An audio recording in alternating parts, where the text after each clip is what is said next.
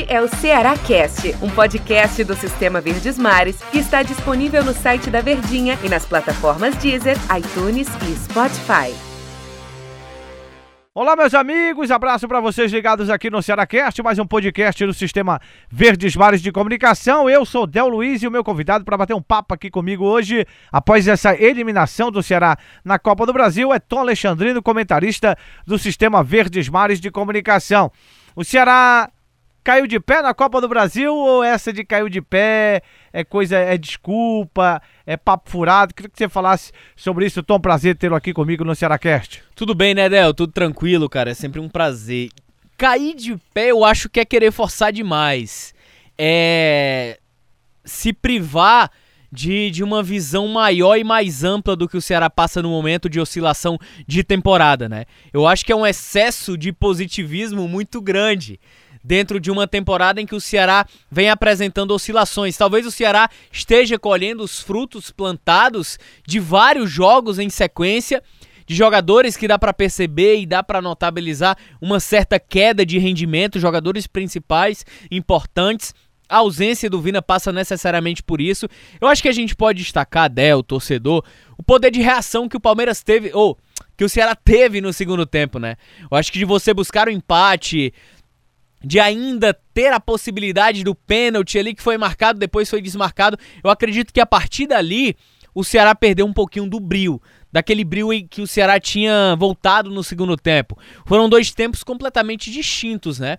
Para quem buscava não apenas recuperar a vantagem, a vantagem na minha visão ela era muito remota, ela era muito distante.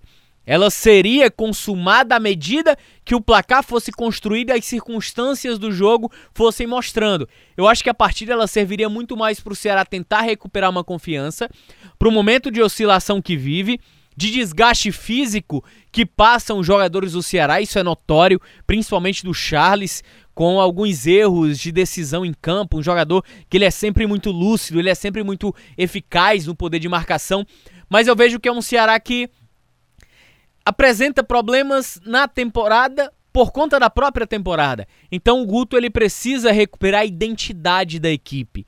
Tudo aquilo que ele conquistou lá atrás, daquela formação de um Ceará com um poder defensivo muito forte e dá para perceber que o Guto ele vem tentando ajeitar até o torcedor. Não sei se você tem essa percepção.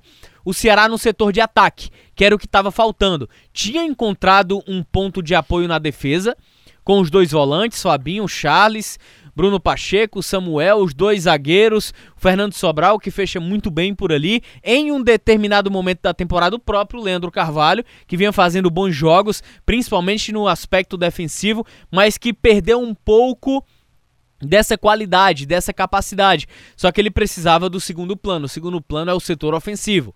E ele rodou ele deu rodagem a esse sistema ofensivo. Todo mundo jogou, todo mundo teve a oportunidade. Matheus Gonçalves, Clebão, antes o próprio Rafael Sobis, até um pouquinho mais atrás o Bergson, em determinado momento o Lima com frequência, o Bachola, o Wesley que vem entrando, o Vina que é titular, o Léo Chu que ganhou uma confiança que eu acho que ninguém esperava. O cara veio de quatro temporadas, de quatro jogos na temporada e de repente surge como titular e faz sete jogos seguidos como titular. Então eu vejo um Ceará um cenário de recuperação. Ele precisa Saulo buscar... Mineiro também, né? É, o Saulo Mineiro, verdade. O Saulo Mineiro também já teve uma oportunidade com oportunidade. o Guto, né? É. E, então o, o Rick, né? O Rick também. Então o Guto ele vem tentando encontrar o melhor modelo para o setor de ataque. E aí é onde ele vem pecando nos últimos jogos, porque ele não vem encontrando uma equipe que consiga produzir Posso ofensivamente. Posso lembrar até o Rodrigão no clássico, né? Isso, na ele reta deu, final. Ele deu uma, uma chance ao Rodrigão e aí acabou vendo que não dava mais, e aí o Rodrigão acabou deixando. Mas até o Rodrigão foi oportunizado pelo Guto também, né? Exatamente. Nessa tentativa, né, Del, torcedor, de buscar abastecer esse sistema ofensivo do Ceará, que eu acho que hoje é um dos maiores problemas que o Guto tem que buscar uma solução. A zaga ele arrumou? A zaga ele arrumou desde a Copa do Nordeste, né? Eu acho que quando a partir do momento em que o Ceará faz aquele jogo de eficiência defensiva contra o Fortaleza na semifinal e aí vence o Bahia duas vezes com o Bahia pouco ameaçando o Ceará no ataque, eu vejo que o cenário defensivo foi o primeiro ponto de apoio do Guto, né? A vocação defensiva foi que o Guto conseguiu encontrar. Patinou muito na Série A, oscilou demais, não por erros do sistema defensivo. E aí, quando eu falo sistema defensivo, é um todo, né? De posicionamento e tudo mais. Eu vejo que muito mais por erros individuais cometidos durante os jogos que colocava à prova é, o resultado final para o Ceará. Porque imagina só, uma equipe que encontra o seu ponto ideal na defesa.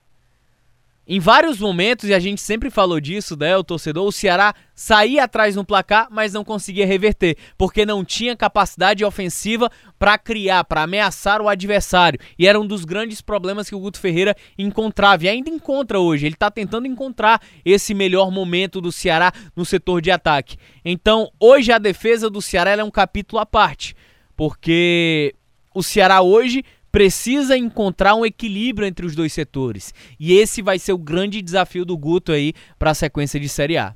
É uma sequência que dói uma eliminação, né, Tom? Da forma que foi contra o Palmeiras, mas aí é como o Lisca dizia, né? Lamber as feridas e pensar agora para frente, só tem campeonato brasileiro aí. Agora, um ponto que eu queria tocar com você, meu querido Tom Alexandrino, é Leandro Carvalho, né, cara? Ele conseguiu, né, ser, ser expulso em quatro competições, né?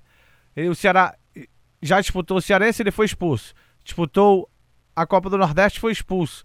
Disputava a Copa do Brasil, foi expulso contra a equipe do Palmeiras nesse último jogo. E no Campeonato Brasileiro já foi expulso também. E não há um, uma situação de ninguém repreender o Leandro Carvalho, né, Então Ele parece que faz o que quer e até o Guto gritava: Leandro, Leandro, calma, Leandro, para com isso, Leandro. E ele continuou xingando a arbitragem ali, né, o Tom Alexandre? Uma situação meio que complicada. A gente começa a pensar outras coisas, a imaginar algumas outras situações do Leandro Carvalho, que sempre vem fazendo isso e acaba prejudicando o time do Ceará em algumas oportunidades, né, Tom? Del, é uma situação que, sinceramente, eu não, não sei mais o que pontuar. Eu não sei mais o que falar em relação ao Leandro Carvalho. Porque a sensação que a gente tem é que o Ceará ele não consegue ser rígido com o Leandro Carvalho. É como se fosse o pai do menino mimado, que menino, a, a, cada erro do menino mimado, o pai vai lá e dá um presente. Ô oh, meu filho, pra você ficar melhor. A gente não tem, a, a gente não consegue acompanhar os treinos. A gente não acompanha o dia a dia. A gente não acompanha a rotina. Então é muito difícil a gente, principalmente com pandemia, né? É muito difícil a gente trazer um diagnóstico de como é o tratamento interno do Ceará com o Leandro Carvalho. E aí eu não falo do Ceará apenas ao treinador Guto Ferreira, até porque o Guto tirou ele do time titular. Hoje o Leandro ele não é titular no Ceará. Hoje ele é reserva. Ele perdeu essa posição de forma recorrente pelas oscilações de atuação, vem até jogando bem na questão tática, mas na questão ofensiva não produzia. Situação diferente do Léo Chu, já é um cara que produz ofensivamente e taticamente vem aprimorando cada vez mais o jogo, o poder de recomposição dele. Então não sei que tipo de situações o Ceará já fez com o Leandro, se já multou, se se já tentou colocar ele para um tratamento psicológico, eu não sei. Eu não sei. Que eu acho que precisa. Pro jogador que, que é do setor de ataque. Tudo bem que tem um compromisso defensivo. Mas a maioria dos cartões dele são por reclamação. Sabe quem mudou? Expulsão. Sabe quem mudou? O Vina, né? O Vina devia conversar com ele, porque sempre nas entrevistas o Vina, olha, eu sou um outro jogador. Exatamente. Eu, eu, sou um outro, eu já fui um cara rebelde, já fui um cara que fui muito expulso, briguei com, com o dirigente, briguei com, com meus companheiros. Hoje eu sou um cara mudado. O Vina deveria dar esse conselho a ele. O que, é que você acha, Tom? Rapaz, Seria uma boa, né? Tá no grupo, né? Eu, eu não sei se é só ouvindo, né? Eu acho que você tem uma outra liderança importante que é o Fernando Praz. Eu não sei, eu não sei sinceramente qual é o tipo de relação, não sei sinceramente qual é o tipo de contexto e conceito que se criam, mas eu acho que o Leandro Carvalho, ele não pode desperdiçar o talento que ele tem. Ele precisa ser mais atleta ele precisa ser mais focado, ele precisa se dedicar mais à carreira dele, que é muito promissora. E aí, à medida que os anos vão passando, ano passado foi ruim, na minha visão, do Leandro Carvalho no Ceará. Esse ano tá ruim de novo. É um cara que vive de lampejos, de bons momentos e que vem alternando muito mais entre momentos ruins e poucos bons momentos. Então, para o atleta é muito delicado. Então, eu vejo que o eu não sei qual o tratamento do Ceará com ele, Mas uma expulsão como aconteceu hoje, da maneira como ocorreu, tudo bem que o Ceará não joga mais a Copa do Brasil, né, esse ano, mas eu vejo um cenário de que precisa prender mais as rédeas. Precisa educar para que ele tenha esse amadurecimento. A carreira do cara tá passando.